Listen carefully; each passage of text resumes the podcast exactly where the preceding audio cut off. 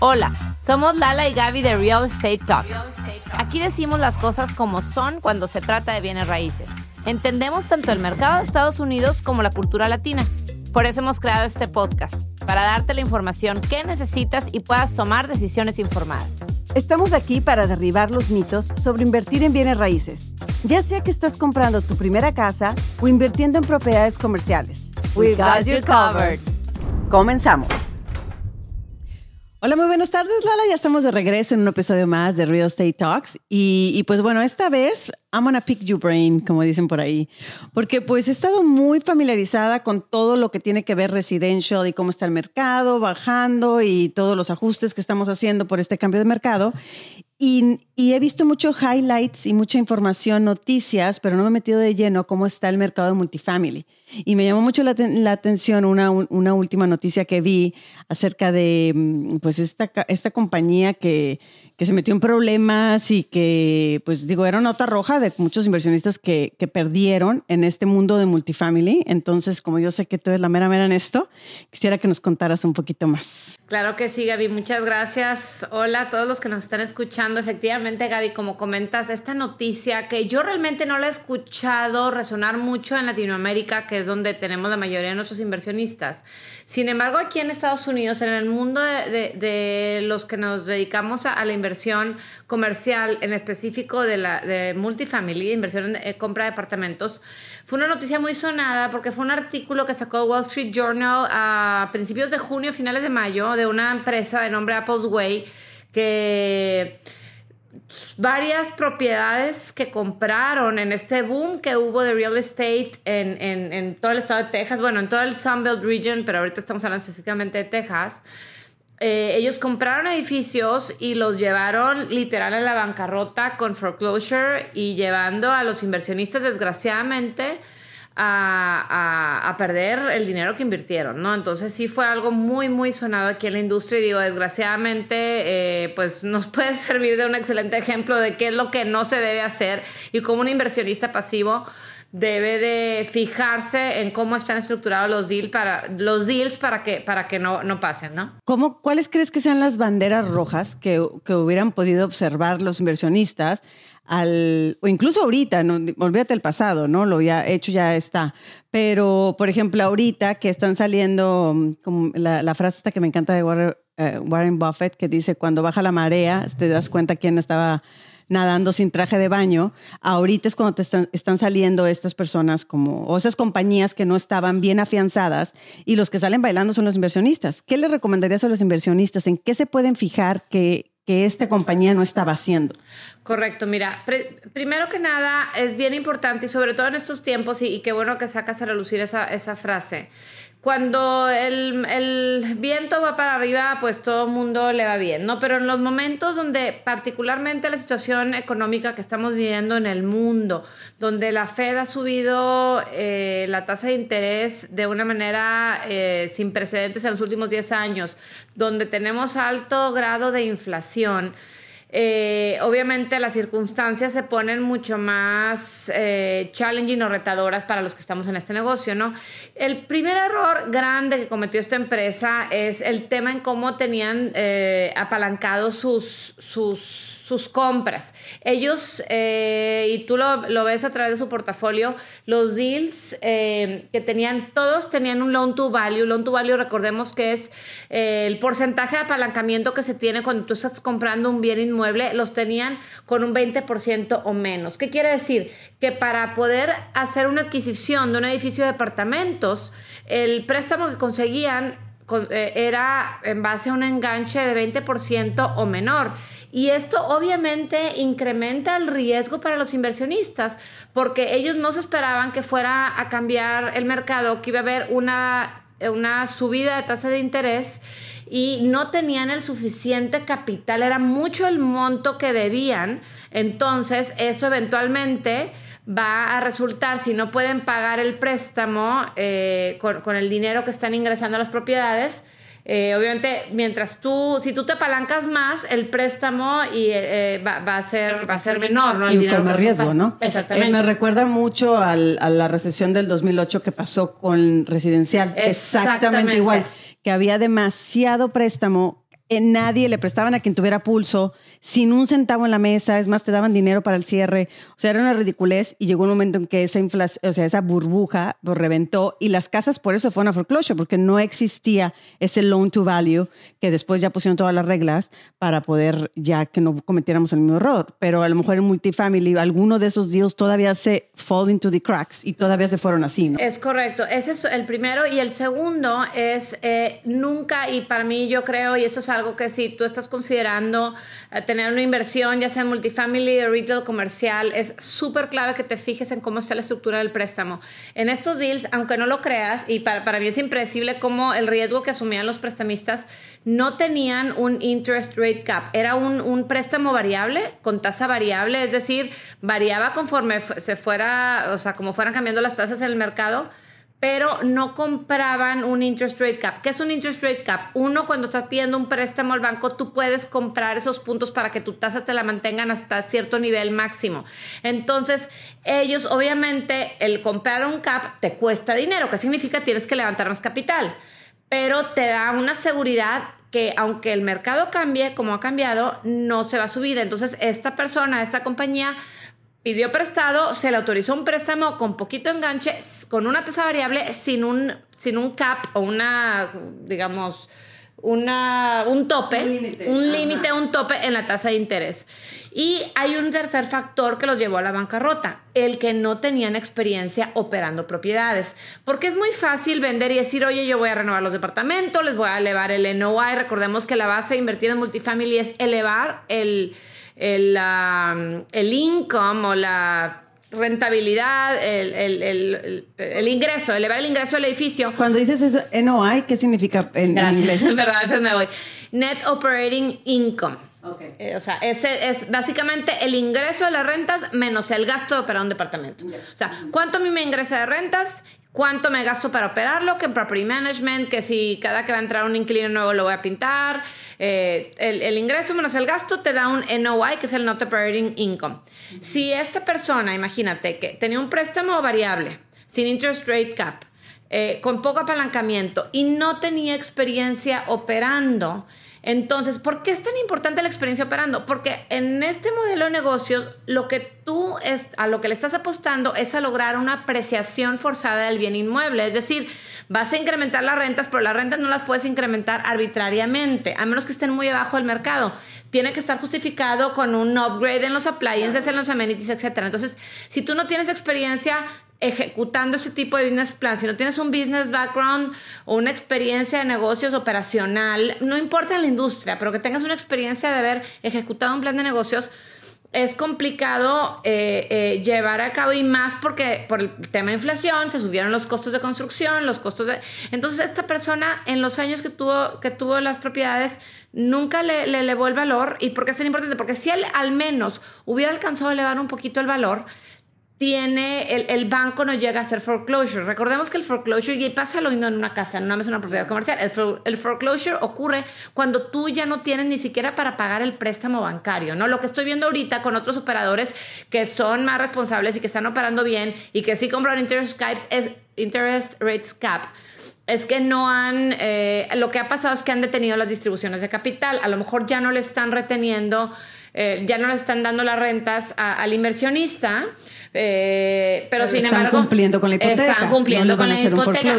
Que por eso es bien importante cuando estás considerando invertir en una propiedad multifamily o comercial, hay que fijarse en un ratio que es súper importante que se llama el DSCR, que es el es digamos que qué porcentaje, después de, lo que te queda, qué tanto tienes de colchón para pagar el préstamo, ¿no? Es, es, un, es un ratio que se utiliza mucho, mucho en este negocio. Y yo creo que aquí es básico lo que acabas de mencionar de la experiencia, en cualquier industria. Es más, si vas a ir con, a que te operen, no vas a ir con uno que viene saliendo de, de residencia, ¿verdad? Vas a buscar a alguien que tenga toda la experiencia del mundo. De igual forma pasa en residencial. Incluso los Harmony Lenders, los que les prestan a las personas que hacen la renovación, a los flippers, em, te piden la experiencia, te piden que muestres otros proyectos que has hecho y cómo has llevado un, un track record que ha mostrado pues que le ganas, ¿no? Porque así es como te, como te prestan el dinero. Entonces la experiencia creo que es básico. Y lo que mencionabas del, de los balloons o de los préstamos balloons o ARMS o eh, variables, también sucede mucho ahorita en residencial. Em, es otra cosa que lo vimos mucho en residencial en el 2008 todo mundo tenía un ARM. Entonces, cuando, cuando se les acabó el dos años o los tres años, bueno, el préstamo se les multiplicó y ellos ni siquiera sabían, la gente que pidió el prestado ni siquiera sabía. Entonces, creo que no creo que sea el caso de este señor. Este señor sabía que tenía tres, cuatro años nada más con el cual trabajar o dos, no sé cómo estaba el en ese momento eh, estructurados en multifamily, no sé si son de uno o dos años, pero el que sean variables y no tengas esta este cap que tú, que tú mencionas, que es muy importante tener, pues te, te, puede destruir. Sí, de hecho, claro, es algo que, que, puede pasar y afortunadamente, digo, es un caso en, en, muchísimos, no es algo que esté pasando, no hay una caída, siguen habiendo muy buenas oportunidades pero eh, la verdad es que la manera en la que operaban fue una manera muy responsable. Ahora, es bien, ya que tocas el tema de los préstamos, tampoco hay que tenerle miedo a los préstamos eh, variables. Por ejemplo, nosotros lo que hemos hecho en los últimos tres deals es que estamos comprando y nos cuesta, nos cuesta un dinero, pero está contemplado dentro del business plan, dentro del underwriting que hacemos, compramos un interest rate cap bajo. El proyecto que traemos ahorita está en 4.45 y todo el underwriting que de tasa de interés y, todo lo, y eso nos cuesta un dinero, pero todo el underwriting que hacemos lo hacemos con la tasa máxima. Y el underwriting es la tarea que hace cuenta que hace Lala, no más lo quiero mencionar. Sí, perdón, sí, El underwriting es de cuenta la tabla matemática que ellos se ponen a hacer para ver si sale la matemática es positivo o negativo. Exactamente, es el análisis que se hace siempre antes de, nosotros ahorita traemos un, un rate de, de, cerrar de 2%, o sea, de 100 deals que nos llegan y se hace, se hacen stress test, que son pruebas de estrés, donde ponemos qué pasaría si mi renta a lo mejor está al 90%, pero si se me va al, al, 60%, entonces se hacen unas pruebas de estrés y unas pruebas de, de, tasas y pruebas de las diferentes variables que puede haber en el mercado para ver qué tan fuerte o no, qué tanto aguanta el deal para situaciones como estas, ¿no? Entonces todo eso es un análisis que se hace, si no da, se tira la basura y el que sigue, te digo, ahorita traemos un rate de 2.3 de, de, los que estamos agarrando. Y eh, volviendo al tema de las tasas de interés, al poner un cap, nosotros estamos comprando este cap, lo estamos comprando por tres años, cada año lo podemos cambiar con posibilidad de extender a dos años más. ¿Pero por qué? Porque hay mucha gente que cuando pasó toda esta subida de tasas decía, es que es mejor agarrarte un Freddie Mac o un Fannie Mae este, que son Los, préstamos del gobierno que están subsidiados. Correcto. Así como en Single Family Homes, lo, el préstamo también, el perdón, el gobierno también hace préstamos para propiedades comerciales. Son las mismas, las dos agencies más grandes que hay en el país, que son Freddie, este, eh, Freddie Mac y Fannie Mae, eh, que dan eh, tasas fijas sí puedes tener un préstamo con tasa fija. Sin embargo, hay que tener mucho cuidado y esto, ojo para los que estén considerando o evaluando, propiedades en las que invertir, hay que tener mucho cuidado y fijarse en el, el penalty, el prepayment penalty, porque ese tipo de préstamos, por ejemplo, se dan a 10 años, a 20 años, a 30 años pero fijarse en los años forzosos que te da este préstamo y en caso de que haya, normalmente preguntar cuál es ese prepayment penalty. ¿Por qué? Y no pasa nada, lo hay, pero que si sí va, a haber un prepayment, penalty en el momento, digamos, si ahorita tú agarras un préstamo de esto, un, un, Freddie Mac, este, a una tasa de 7%, fija, pero tú tienes un prepayment penalty, te obliga a estar 10 años con ellos y tú en dos años dos años y medio, bajan las tasas de interés, entonces ya no te va a convenir tener un 7 porque a lo mejor ya se estabilizó y ya, ya podrías conseguir un 5. Pues dices tú, voy a hacer un refi y me salgo de ese precio me agarro más barato. Pero hay veces que el prepayment penalty te puede matar eh, lo que tenías contemplado utilidad y, y, pues entonces ya no salen los números. Entonces es mucho ojo la gente que esté evaluando propiedades comerciales fijarse en cómo está la estructura de la deuda. Nosotros lo que hemos visto que ha funcionado y porque ya tuvimos, eh, nuestros primeros deals fueron con tasa fija y no pasó con el prepayment penalty, nada más tuvimos que aguantar el activo un poquito más de tiempo y, y luego salimos exitosos, pero, eh, pero en su momento que tuvimos la oportunidad de vender, esto es antes de que el mercado bajara, no, no lo hacíamos porque el primer no, lo hicimos porque el prepayment penalty nos mataba, ¿no? Entonces, fijarse muy bien cómo está la estructura de la deuda del deal y esto es algo que cualquier operador te puede dar, te puede compartir. A nosotros, como está el mercado actualmente ahorita, con las tasas variables, todavía se estima, ahorita a finales de septiembre va a salir este Powell a, dar otro anuncio de la FED, todo estamos esperando a finales de mes Eh, antes, hace tres meses decían que ya le iban, bueno, de hecho ya le pararon con los incrementos que se iba a estabilizar, pero yo estoy escuchando cada vez más que parece que va a haber otro incremento más de medio punto, vamos a ver qué, qué nos espera. Pero eh, el punto es de que a nosotros nos ha funcionado ahorita estas tasas variables con comprando el CAP, haciendo el underwriting, esperando la tasa máxima de interés y eh, con la flexibilidad de tres años más dos más. Y si en tres años ya cambiaron las tasas, que es lo que estamos esperando, ya hacer un refinanciamiento y agarrar un agency loan, este, y ya, ¿verdad? Perdón si me puse muy técnica, pero me prendo. Pero, pero está bien que lo, que lo pongamos así con ejemplos como el que acabas de decir, de tres años y después extensión a dos, ¿no?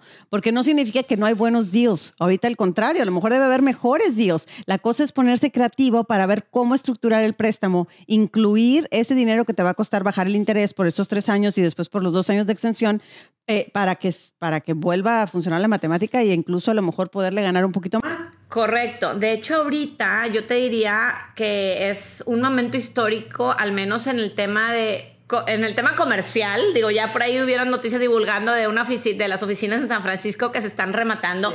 En multifamily también. Hace dos o tres años eh, los precios estaban demasiado elevados y para poner una oferta en una propiedad había muchas ofertas. Entonces se vendieron, mira, simplemente ahorita un deal que traemos en el, en el pipeline, este, que lanzamos ayer se, se, lo compró el operador que lo está vendiendo a 39 millones de dólares y ahorita lo estamos comprando a 30 millones de dólares. Estamos hablando de 9 millones de dólares de descuento.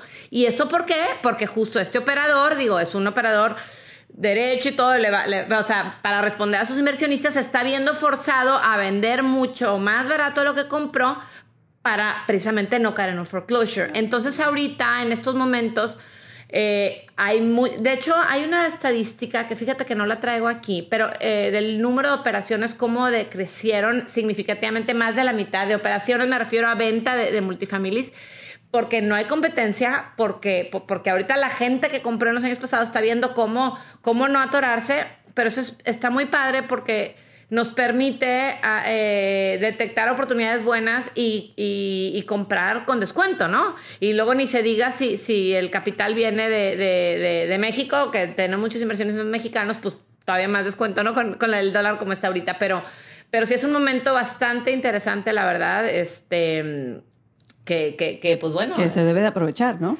Totalmente. Para todos aquellos que están, nos están escuchando y tienen preguntas más de multifamily, hicimos otro podcast al inicio, creo que no me acuerdo si era el número dos o el número tres, donde Lala nos explica un poquito más detallado lo que se hace con multifamily, cómo le sacas el valor y cómo puedes invertir y todo. Eh, los montos, etcétera. Si quieren saber un poquito más, pueden regresarse por ahí el número dos o tres y, o, escribirnos si tienen dudas en un caso en particular, eh, si tienen preguntas, si están a punto de invertir y tienen dudas de la persona con la que están invirtiendo o si quieren invertir, este, nos pueden escribir a, a hola arroba y por supuesto contestamos todas sus preguntas. Así es, de hecho, ¿sabes qué? Ahorita voy a subir, si quieres, lo subo en el, recurso de nuestra página, es lalegabi.com una guía para analizar los deals de multifamily con cualquier operador sirve. Y como lo comentas, si no saben de qué estamos hablando, es una buena opción para el que tenga dólares que quiera invertir apalancado en bien raíz, en, bienes raíces en Estados Unidos y puedes entrar desde los 50 mil dólares. Entonces, y pasivamente. ah, totalmente. es, es, es la alternativa a no tener que estar lidiando con el rentero, con el caño, con el el tema del mantenimiento, este, y es poner tu dinero a trabajar, nada más es una manera alternativa de trabajarlo, no está en la bolsa, está apalancado en un porcentaje de, real estate y sigue siendo vivienda que al final del día, sobre todo en mercados como Texas, Arizona, Florida, está, siguen siendo mercados donde la demanda de vivienda, workforce class, es, es, muy alta comparada a a la, a, la, disponibilidad que hay, ¿no? Porque siguen viniendo las empresas. Texas es un mercado que sigue siendo súper fuerte y seguimos viendo que... que y las rentas siguen subiendo, ¿eh? Lo hemos visto mucho. Eh, también desgraciadamente, afortunadamente, pero ahorita los, los uh, fundamentales de multifamily eh, para tú lograr un buen retorno es incrementar las rentas y la inflación hace que se justifique, además de otras cosas, que se justifique este incremento de rentas y también como están las tasas altas, la gente eh, dejó de comprar casas. Entonces, ahorita, hoy en día, en el mercado como está ahorita, sale más barato rentar que comprar. Entonces, esto nos beneficia a toda la gente que estamos en, el mundo multifamily, ¿no? Claro que sí. Bueno, pues muchas gracias por aclararnos tantas dudas, Lala. No, hombre, de nada. Pero bueno, por lo pronto ya saben dónde encontrarnos. Y yo soy Gaby Proctor. Y yo soy Lala Elizondo. Y esto fue Real Estate Talks. Escucha un episodio nuevo de Real Estate Talks cada semana. En tu plataforma favorita para escuchar podcasts. Ponte en contacto con nosotros en lalegaby.com.